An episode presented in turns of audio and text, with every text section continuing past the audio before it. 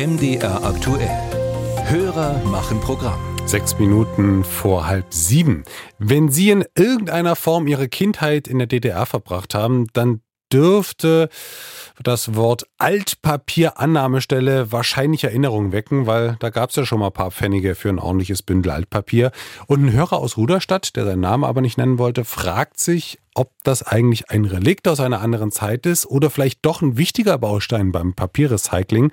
In seiner Stadt musste nämlich vor kurzem auch die letzte Annahmestelle schließen. Emma Mack hat nach den Gründen gefragt. In großen Tonnen stapeln sich alte Zeitungen in der Papierankaufstelle von Thomas Große im thüringischen Saalfeld. Immer wieder kommen Autos vorgefahren, rangieren rückwärts vor der Halle, laden kiloweise Altpapier aus dem Kofferraum direkt bei Thomas Große ab. Die Ankaufstelle ist die letzte der gesamten Region. Vor kurzem erst musste er seine Filiale in Rudolstadt schließen. Seine Stammkunden nehmen den Weg aber noch auf sich. Für sie wäre es ein Verlust, wenn auch dieser Laden schließen müsste. Ich stamme aus einer Generation, wo man sowas eben so angenommen hat und auch hingebracht hat. Es ist dann immer noch ein bisschen Urlaubsgeld. Ich bin Rentnerin. Ich mache das schon seit vielen Jahren und es ist für mich ein Hobby. Es gibt ein bisschen Geld dafür und macht Spaß. Fünf Cent bekommen seine Kunden aktuell für das Kilo Papier. Doch der Papierpreis habe sich in den letzten Jahren fast halbiert, erzählt Thomas Große. Auch für den Weiterverkauf an Papierfabriken bekomme er immer weniger.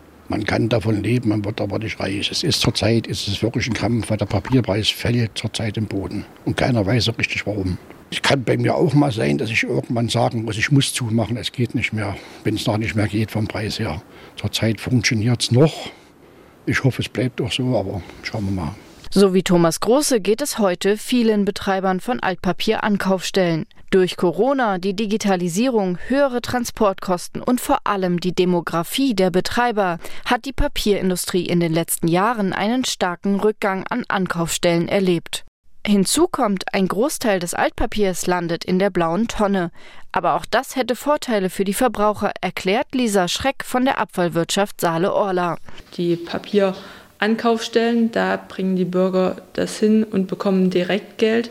Bei uns ist es so, das Papier, was bei uns gesammelt wird, wird natürlich auch vermarktet, verkauft und trägt dann zur Gebührenstabilisierung bei. Was viele aber nicht wissen, Inhalte der blauen Tonne können ausschließlich zu Pappe verarbeitet werden.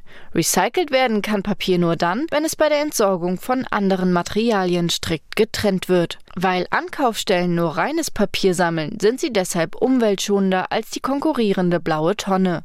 In der Altpapiererfassung spielen sie trotzdem kaum eine Rolle, weiß Almut Reichert vom Umweltbundesamt.